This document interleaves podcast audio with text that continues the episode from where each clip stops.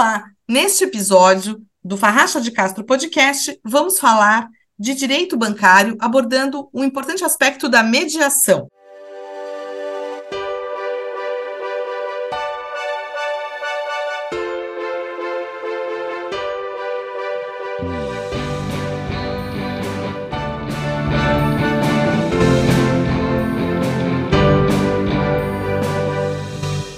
Como vai, doutor Cláudio Berti? Olá, Sandra. Boa tarde. Bem e você? Tudo ótimo. Queria começar falando de uma maneira resumida como é que a gente pode uh, definir o que é mediação. É, boa tarde a todos, é, aos ouvintes do Farracha de, Cast, é, Farracha de Castro Podcast. Bem, é, respondendo seu questionamento, Sandra, sobre a mediação, ela foi instituída pela Lei 13.140 de 2015 e ela é uma forma de solução de conflitos onde um terceiro, que é denominado mediador, ele facilita o diálogo entre as partes, que naquele momento estão passando por um conflito ou que possuem divergências sobre determinado assunto, não é? é o mediador ele sempre deverá ser neutro e imparcial. Existe uma curiosidade nessa situação da mediação em que o mediador ele não tem conhecimento prévio sobre o caso. Então ele fica sabendo sobre o caso, sobre os fatos, somente quando é instaurada a mediação e após ouvir as partes narrarem as suas versões sobre os fatos. É, em relação à figura do mediador, é importante informar que ele deverá ter um curso superior a mais de dois anos, além do que ele deve ser capacitado em uma instituição de formação de mediadores reconhecida pelos órgãos competentes. Uh, as partes envolvidas na mediação, elas deverão, com a ajuda do mediador, construir de uma forma autônoma e solidária a melhor solução para o conflito. Tá? Em relação à mediação, ele é um procedimento estruturado. Ele não tem prazo definido, ele pode terminar ou não em um acordo. Quando eu falo é, sobre procedimento estruturado, eu quero dizer que existem normas, princípios e regras a serem seguidos por todos os envolvidos, inclusive o mediador.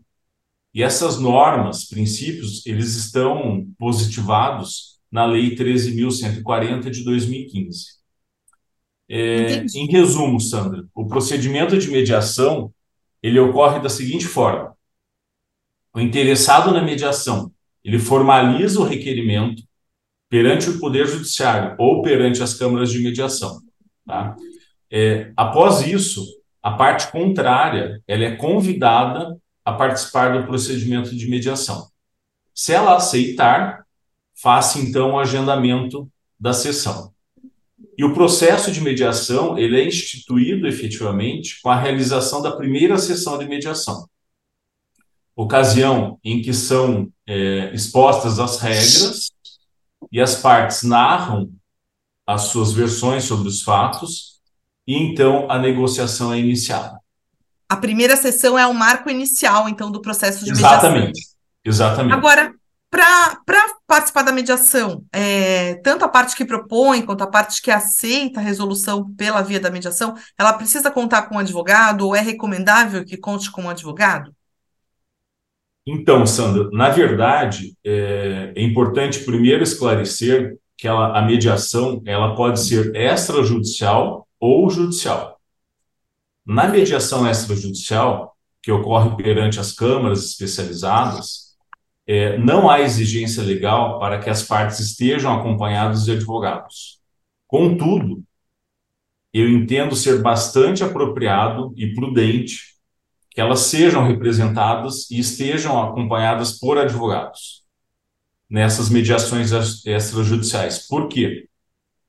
Porque além dos debates é, poderem envolver questões jurídicas, no final, se houver acordo, é, será necessário a elaboração de um termo de acordo, prevendo as condições acordadas, estabelecidas ali entre as partes, o que demandará conhecimento técnico jurídico. Por isso, a, a, a importância de ter um advogado assessorando na mediação, mesmo que seja extrajudicial. Já na mediação judicial, por uma exigência legal, é preciso que as partes estejam assistidas por advogados. Contudo, existem exceções a essa regra. E as exceções são as demandas judiciais que tramitam perante o, o, o juizado especial estadual e federal, nas demandas de valores correspondentes a até 20 salários mínimos, que é, há dispensa da participação do advogado nessas causas. É, a gente está falando de direito bancário, então é, seria interessante saber como a mediação pode contribuir para a resolução de conflitos que tem instituições financeiras como uma das partes, né? Como fica então essa resolução entre instituições e os seus clientes? Certo. Sandra, na verdade, é, na prática nós percebemos que efetivamente a mediação ela contribui muito para a resolução desses conflitos existentes entre as instituições financeiras e os seus clientes.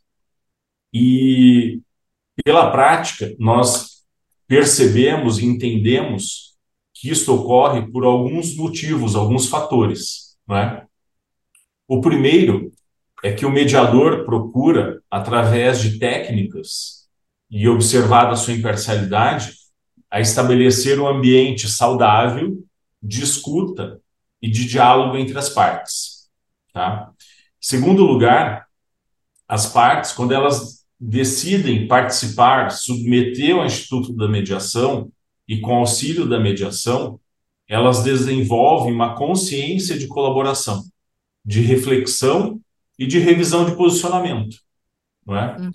é? tem mais dois fatores que são bem importantes, que é o procedimento de mediação ele é bastante informal. Além disso, as partes têm um tratamento isonômico, ou seja, são tratados em nível de igualdade. igualdade não é? É, tem um quinto é, fator que eu penso que é extremamente importante é, para o sucesso da mediação, é que o custo do processo perante o Poder Judiciário brasileiro ele é bastante elevado. Além do que, a tramitação também é muito morosa. Né? E um sexto fator, e pelo motivo que eu citei acima, as instituições financeiras é, ao longo dos anos, elas desenvolveram uma consciência de que é mais efetivo e menos custoso fazer acordos ao invés de, de litigar perante o Poder Judiciário. Né? E um sétimo e último fator, que eu entendo que é bastante relevante, é que, pelo lado do devedor, também é muito interessante fazer o acordo através de mediação, considerando que as taxas de juros remuneratórios e moratórios que incidem sobre o valor do débito são muito elevadas. E ao final do processo, muitas vezes, o débito se torna impagável. Então, por isso, a, a, que nós percebemos que, que é bastante vantajoso e que a mediação realmente contribui para a resolução desses conflitos. Mas dá para optar pela via da mediação, assim, no meio do caminho, digo, para processos que já estão tramitando na justiça?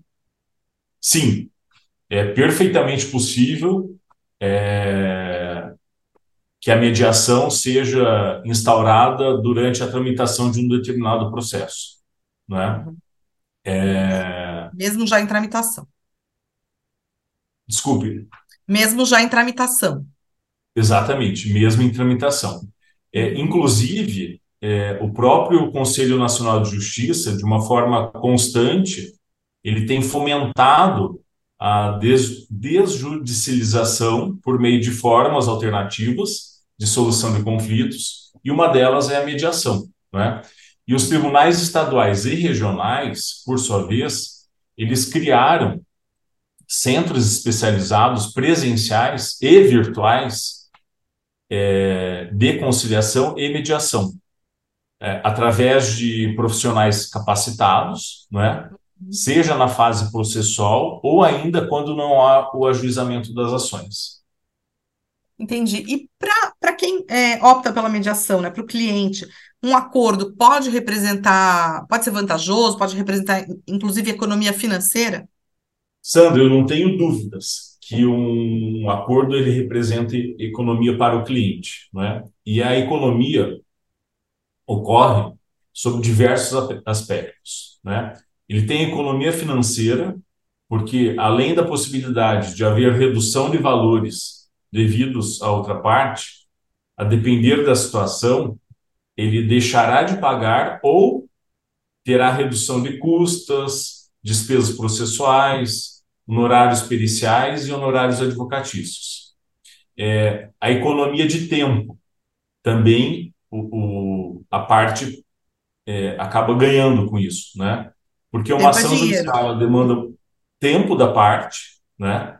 É, diante da necessidade de realizar reuniões com os advogados, assistentes técnicos e mesmo participar de audiências.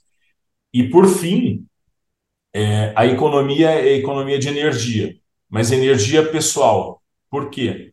Muitas vezes, uma ação judicial é, ela gera ansiedade, gera angústia, gera instabilidade e gera, inclusive, conflitos familiares, né?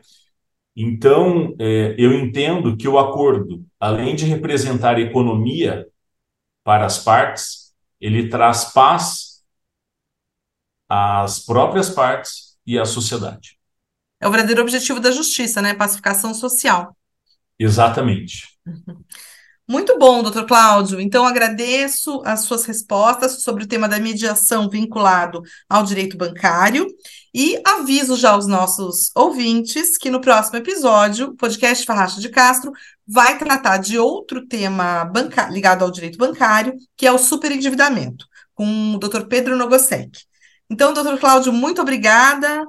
Suas palavras finais para os nossos ouvintes. Muito obrigado, Sandra, e obrigado aos ouvintes do podcast Farracha de Castro. Até a próxima edição. Até o próximo.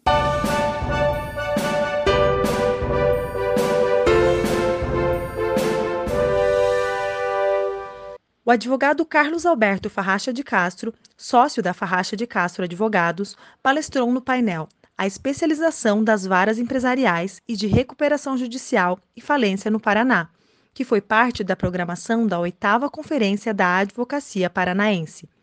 Ele fez um contraponto à defesa irrestrita da especialização de varas. A sócia do escritório, Vanessa Bujanra Farracha de Castro, e a advogada Patrícia Botter Níquel participaram do 14º Congresso Brasileiro de Direito das Famílias e Sucessões, realizado pelo Instituto Brasileiro de Direito de Família, o IBDFAM. O evento ocorreu de 25 a 27 de outubro. Rafael Schroeder está cursando pós-graduação em Direito Digital e Proteção de Dados na PUC Paraná. E Matheus Kalink é pós-graduando em Direito Empresarial pela PUC Rio Grande do Sul.